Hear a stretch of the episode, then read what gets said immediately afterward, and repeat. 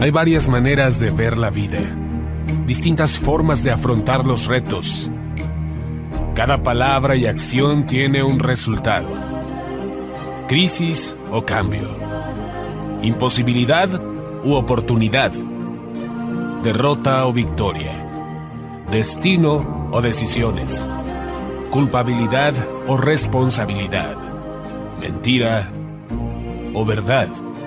Víctima o vencedor.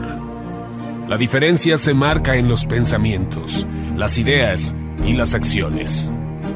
Esto es Mensajes de Victoria con Marco Tulio Carrascosa.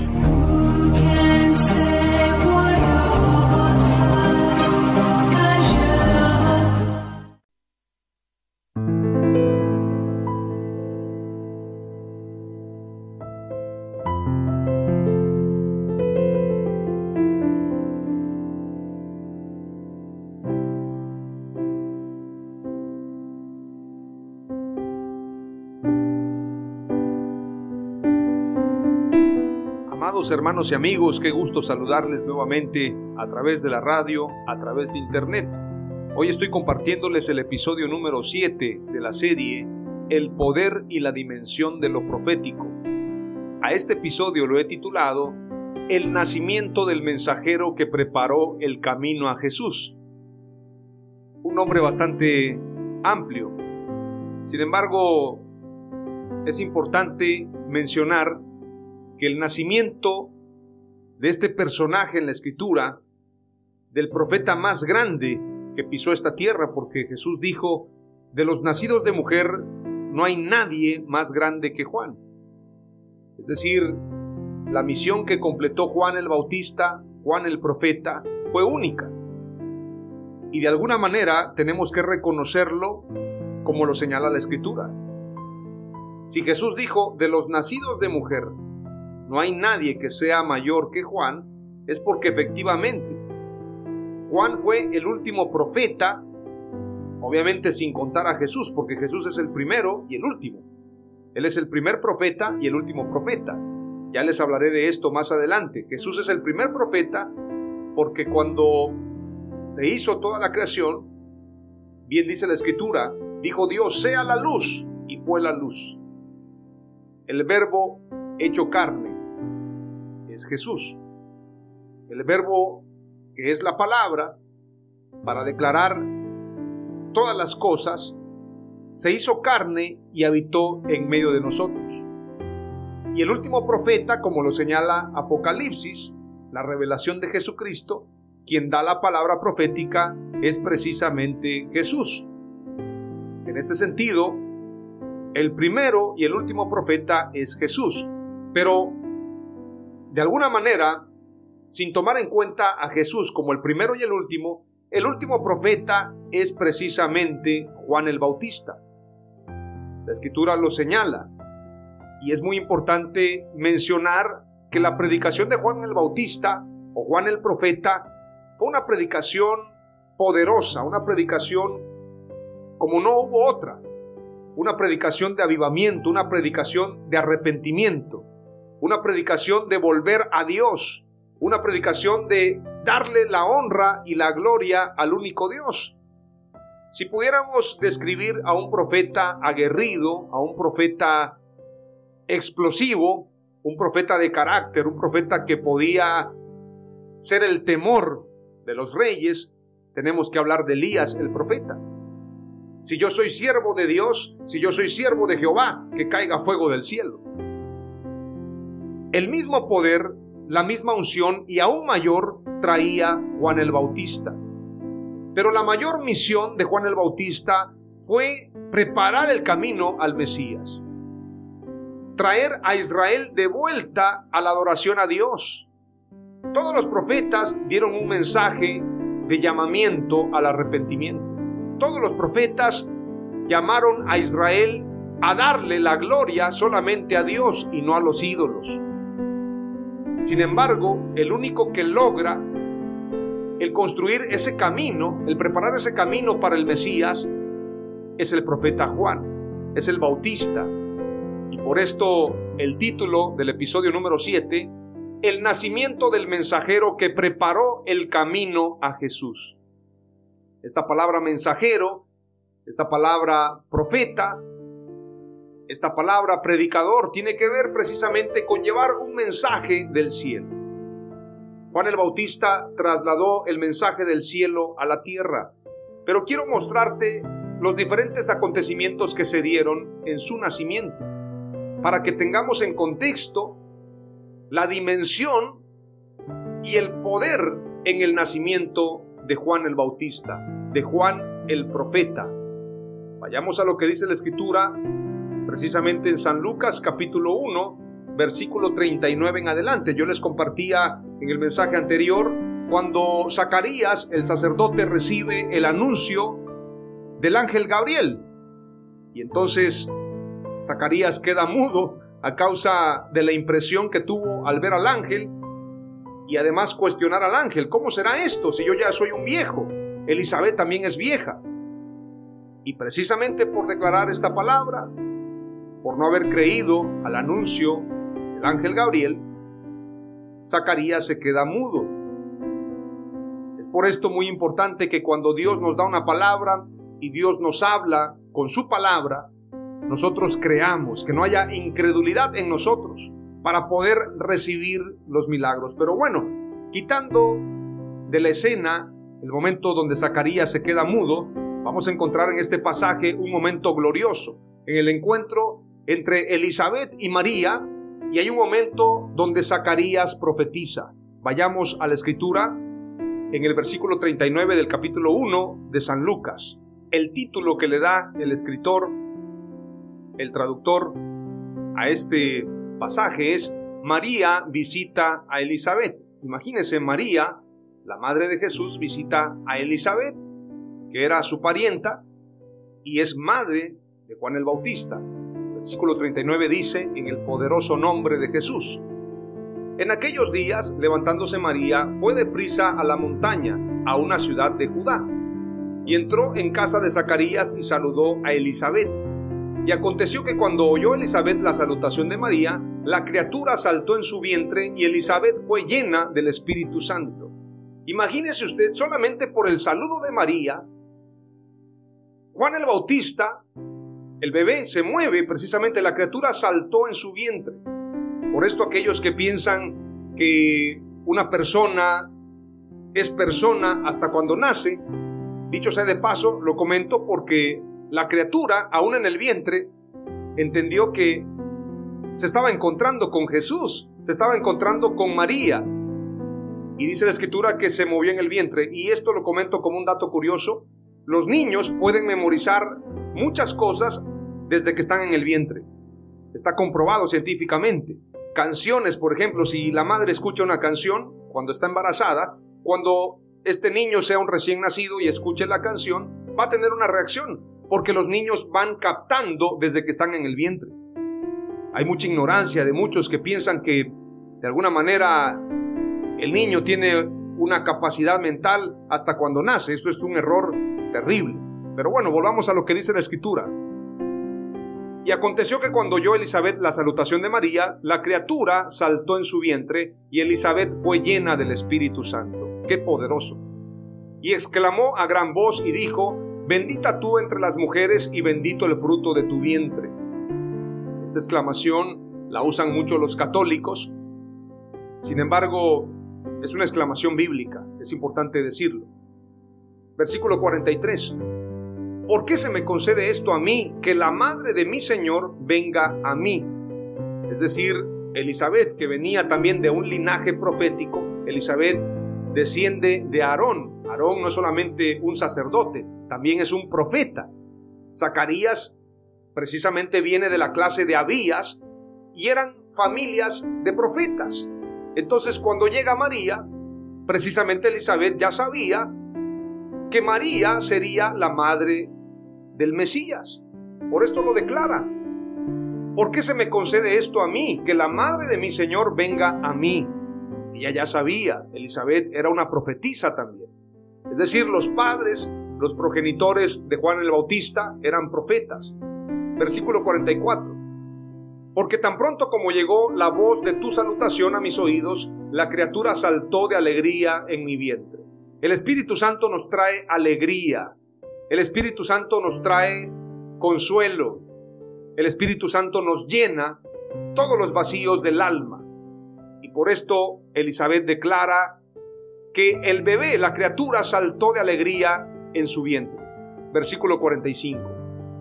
Y bienaventurada la que creyó, porque se cumplirá lo que fue dicho de parte del Señor. Es decir, María también creyó en el anuncio, por esto es bienaventurada. Dice ahora el versículo 46. Entonces María dijo, Engrandece mi alma al Señor y mi espíritu se regocija en Dios mi Salvador, porque ha mirado la bajeza de su sierva, pues he aquí desde ahora me dirán bienaventurada todas las generaciones. Si se dan cuenta, María también está profetizando. Cuando el Espíritu Santo llega a nosotros, una de las señales es precisamente el profetizar. Por esto la Escritura dice, en los postreros días derramaré de mi espíritu sobre toda carne. Vuestros hijos y vuestras hijas profetizarán. Cuando el Espíritu Santo llega a nosotros, es imposible que nos quedemos callados. Tenemos que profetizar. Y cuando hablo de profetizar no es dar palabras proféticas al por mayor, o profetizar a granel o profetizar cualquier cosa. Estoy hablando de profetizar en base a lo que está escrito. Tenemos que profetizar conforme a la palabra de Dios. Pero cuando llega el Espíritu Santo es imposible que tú te quedes callado. Hay un denuedo, hay un valor, hay una unción que te permite predicar. Y si nos damos cuenta, aquí el Espíritu Santo ha llenado no solamente a Elizabeth, sino también a María, y María está profetizando. Y ella dice, pues he aquí, desde ahora me dirán bienaventurada todas las generaciones. Y esto es una realidad. María es bienaventurada. Tenemos que también tomar en cuenta este punto. Ciertamente los católicos se han ido a un extremo donde adoran a María y esto es un error. Reconocerla como bienaventurada es una cosa, pero adorarla o pedirle a ella es un error. Pero también los evangélicos han cometido un error gravísimo, y es no hablar acerca de María, no llamarla bienaventurada, no reconocer la unción y el llamado de María. Esto es un grave error. Los evangélicos ya ni siquiera quieren hablar de María. Esto es un gravísimo error que tenemos que declararlo a través de los medios, a través de la radio, a través de todas las plataformas. La iglesia debe reconocer también a María como una mujer santa, una mujer ungida, una mujer especial, una mujer bienaventurada, que a través de su vientre nació el Mesías. Esto tenemos que declararlo y no puede ser que tengamos a María en un lugar común. Esto es terrible. Alguien por ahí decía, es que María fue una mujer, una mujer común. Para nada. Esto es un grave error. Versículo 49 dice, porque me ha hecho grandes cosas el poderoso, santo es su nombre, y su misericordia es de generación en generación. A los que le temen, es decir, la misericordia es para los que le temen, está profetizando María. Hizo proezas con su brazo, esparció a los soberbios en el pensamiento de sus corazones, quitó de los tronos a los poderosos y exaltó a los humildes, a los hambrientos colmó de bienes y a los ricos envió vacíos socorrió a Israel su siervo, acordándose de la misericordia, de la cual habló a nuestros padres para con Abraham y su descendencia para siempre. María es descendiente de Abraham. Tanto José y María son descendientes de Abraham. Versículo 56. Y se quedó María con ella como tres meses. Es decir, María fue a visitar a Elizabeth y se quedó tres meses con ella. Después se volvió a su casa y entonces viene el nacimiento de Juan el Bautista. Veamos lo que dice la escritura en el versículo 57. Cuando a Elizabeth se le cumplió el tiempo de su alumbramiento, dio a luz un hijo. Y cuando oyeron los vecinos y los parientes que Dios había engrandecido para con ella su misericordia, se regocijaron con ella, es decir, se alegraron con ella. Hubo fiesta. Versículo 59.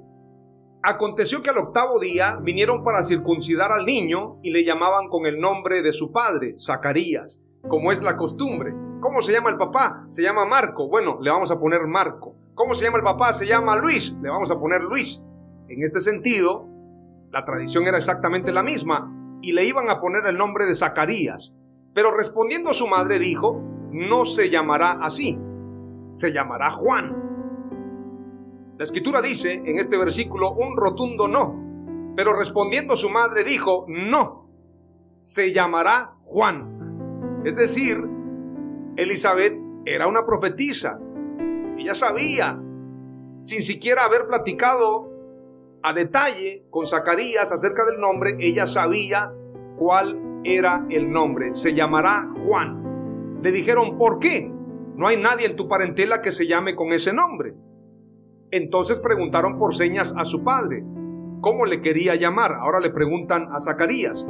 Y pidiendo una tablilla escribió diciendo, Juan es su nombre, y todos se maravillaron.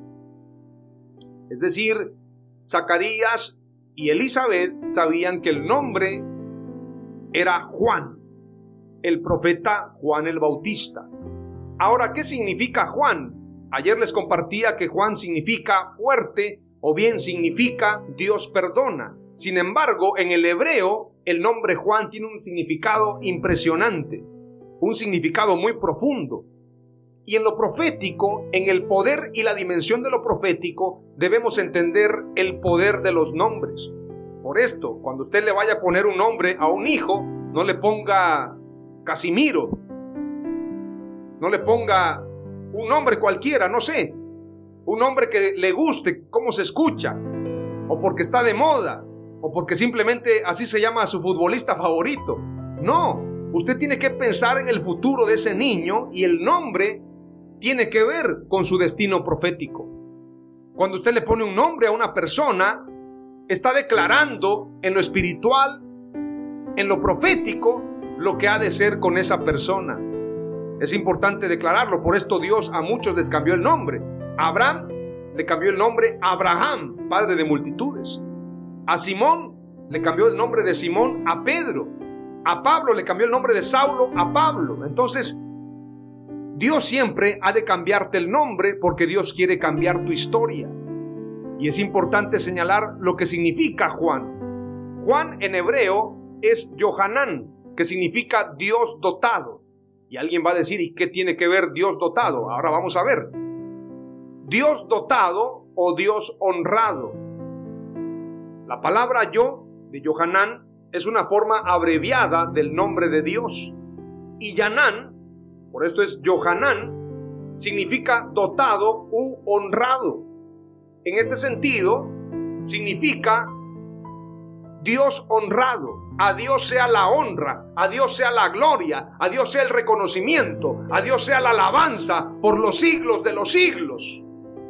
El nombre de Juan tenía que ver con su misión, tenía que ver con su enfoque, tenía que ver con su llamado, traer toda la honra, toda la gloria, toda la alabanza al único que la merece, al Dios Todopoderoso. El pueblo de Israel mucho tiempo se enfocó a la idolatría, a la falsa religión, a la política. Entonces el llamado de Juan es trasladar al pueblo de Israel a la verdadera honra. No es honrar a los hombres, no es honrar a una denominación, no es honrar a un cualquiera, es honrar a Dios. De esto se trata el llamado profético. Pero hoy en día muchos falsos profetas buscan el reconocimiento para ellos. Yo no veo ningún profeta en la Biblia que haya reclamado honra para él. Todo lo contrario. Todos los profetas buscaron darle la honra y la gloria a Dios únicamente. Juan tenía en su nombre su misión y su misión principal era que se le diera toda la honra y la gloria a Dios. El mayor reclamo de los profetas siempre fue ese, que el pueblo de Israel le diera la honra a Dios. Veamos primero de Reyes 18 al profeta Elías. Y acercándose Elías a todo el pueblo, dijo, ¿Hasta cuándo claudicaréis vosotros entre dos pensamientos? Si Jehová es Dios, seguidle, y si Baal, id en pos de él. Y el pueblo no respondió palabra. El enfrentamiento entre los profetas de Baal y Elías el profeta. ¿Hasta cuándo claudicaréis vosotros entre dos pensamientos? el Dios que responda con fuego, a él vamos a honrar. Es decir, la misión de Elías era que toda la honra se le diera a Dios y no a ese falso Dios llamado Baal. El profeta Samuel, si nos vamos a primer libro de Samuel capítulo 2 versículo 30, y te recomiendo que leas todo el capítulo 2, vamos a encontrar precisamente el abuso y el pecado de los hijos de Elí, que tomaban de la ofrenda, que vivían en fornicación, que no respetaban las cosas santas, que no entendían el propósito del sacerdocio, que no era para beneficiarse a ellos, sino para honrar a Dios. Entonces Dios levanta a Samuel el profeta. Y dice la escritura, veamos lo que declara el profeta Samuel. Por tanto, el Señor Dios de Israel declara, ciertamente yo había dicho que tu casa y la casa de tu padre andarían delante de mí para siempre. Pero ahora el Señor declara, lejos esté esto de mí, porque yo honraré a los que me honran y los que me menosprecian serán tenidos en poco. En este sentido, el profeta Samuel reclama la honra y la gloria para Dios. En el primer libro de Samuel encontramos precisamente lo que acontece a causa del pecado a los hijos de Elí y lo que le acontece precisamente a Elí. Sin embargo, la escritura nos habla claramente que hay un antes y un después. Cuando aparece Samuel el profeta, hay un orden. Samuel el profeta se convierte en un juez, en un sacerdote, en un hombre de guerra, en un príncipe que ha de traer al pueblo de Israel a la verdadera adoración. Sin embargo, a Samuel el profeta muchas veces no le hicieron caso. Es más, pidieron un rey, desechando a Dios como rey. Y por esto vino Saúl. Y la escritura dice que Dios le dijo al profeta Samuel, no te desechan a ti, sino a mí, porque han pedido rey. Cuando la gente dice, yo quiero una cobertura, yo quiero a alguien a quien yo pueda ver, no están desechando a los que predicamos la verdadera palabra de Dios, sino están desechando a Dios mismo. Aquellos que dicen, yo quiero una cobertura, yo quiero un hombre a quien yo vea, a quien yo le pueda dar mis diezmos, a quien yo pueda honrar. Esa gente está despreciando la cobertura de Dios, la cobertura verdadera, al verdadero Rey de Reyes y Señor de Señores. Es por esto que hay muchos ejemplos en la Biblia que nos hablan de que muchas veces el pueblo de Israel no ponía su mirada en Dios, sino en el brazo de carne. Lo mismo que sucede hoy en día con una iglesia mediocre que pone su mirada en hombres, en falsos profetas, en falsos apóstoles, que hacen negocio, que hacen lucro con el Evangelio, que se benefician de un pueblo ignorante que no sabe darle la honra y la gloria a Dios.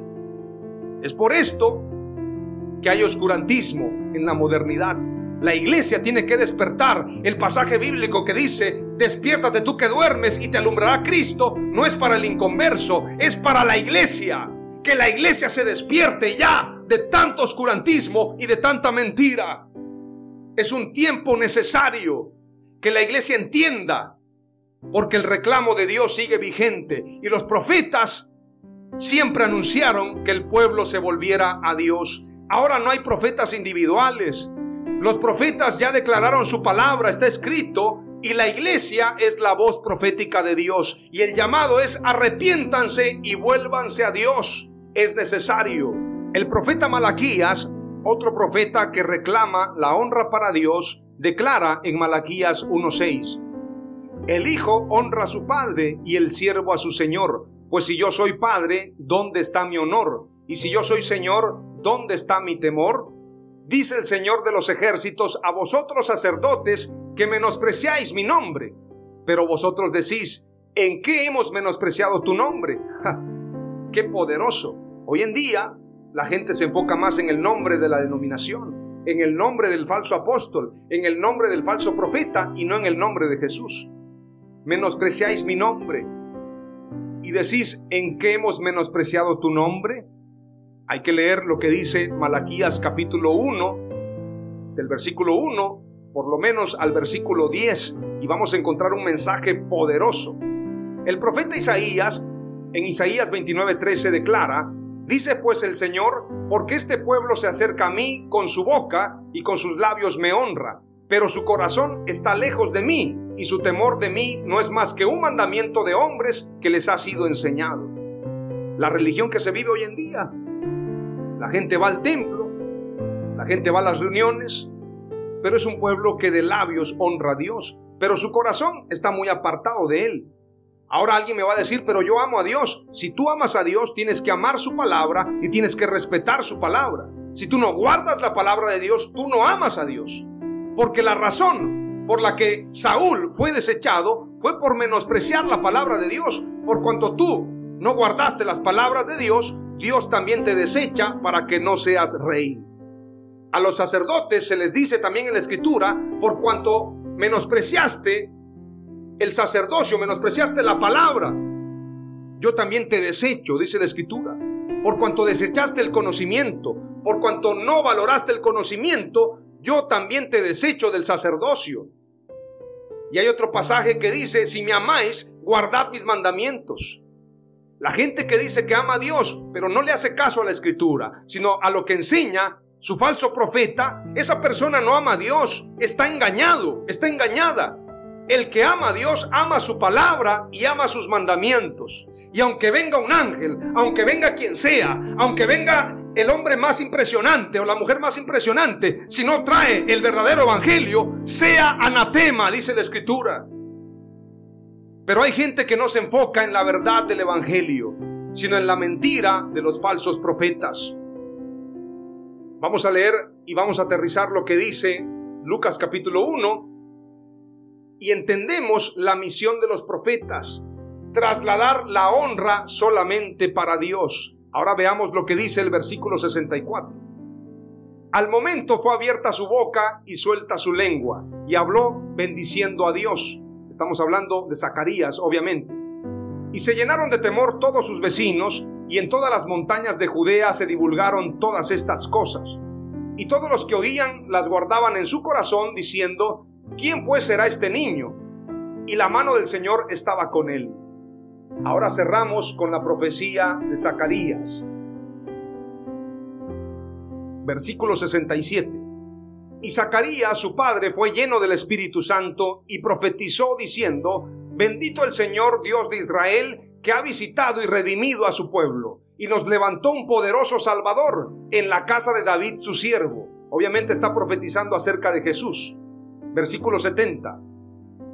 Como habló por boca de sus santos profetas que fueron desde el principio, salvación de nuestros enemigos y de la mano de todos los que nos aborrecieron, para hacer misericordia con nuestros padres y acordarse de su santo pacto, del juramento que hizo Abraham nuestro padre, que nos había de conceder, que librado de nuestros enemigos, sin temor le serviríamos, en santidad y en justicia delante de él todos nuestros días y tú, niño, profeta del Altísimo serás llamado. Está hablando de Juan el Bautista, de Juan el profeta. Aunque hoy en día deberíamos de cambiar el nombre de Juan el Bautista y llamarlo Juan el profeta, porque el mismo profeta Zacarías declara, y tú, niño, profeta del Altísimo serás llamado. El más grande profeta, Juan el Bautista, Juan el profeta, porque irás delante de la presencia del Señor para preparar sus caminos el niño que preparó los caminos del Mesías, para dar conocimiento de salvación a su pueblo, para perdón de sus pecados, por la entrañable misericordia de nuestro Dios, con que nos visitó desde lo alto la aurora, para dar luz a los que habitan en tinieblas y en sombra de muerte, para encaminar nuestros pies por camino de paz. Y el niño crecía y se fortalecía en espíritu y estuvo en lugares desiertos hasta el día de su manifestación a Israel, hasta que apareció el profeta Juan el Bautista y declaró, arrepentíos y creed en el Evangelio, arrepentíos porque el reino de los cielos se ha acercado. Vos que clama en el desierto, preparad el camino al Señor, enderezad sus sendas. El mensaje glorioso de Juan el Bautista de Juan el profeta. El enfoque de preparar el camino al Mesías es que nos humillemos, es que reconozcamos nuestros pecados, es que nos arrepintamos, es que le demos la honra y la gloria solamente a nuestro Dios, solamente a nuestro Señor Jesucristo.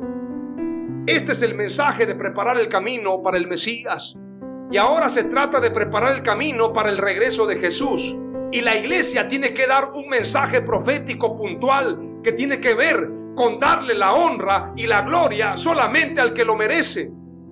Basta ya de honrar a hombres, basta ya de honrar imágenes de yeso, basta ya de honrar denominaciones, basta ya de honrar a falsos apóstoles y falsos profetas, basta ya de honrar lo que no merece honra. La honra es solamente para nuestro Señor Jesucristo. Aleluya. Tenemos que volvernos a Él. Tenemos que preparar el camino. Hoy te comparto cuatro palabras clave del episodio número 7 titulado El nacimiento del mensajero que preparó el camino a Jesús. Número uno, Juan el profeta fue lleno del Espíritu Santo antes de nacer. Número dos, la misión del profeta estaba inscrita en su propio nombre. Número tres, tu nombre y tu llamado va de la mano en lo profético. Y número cuatro, los verdaderos profetas dan toda la gloria a Dios. En el nombre de Jesús, amén. Aleluya.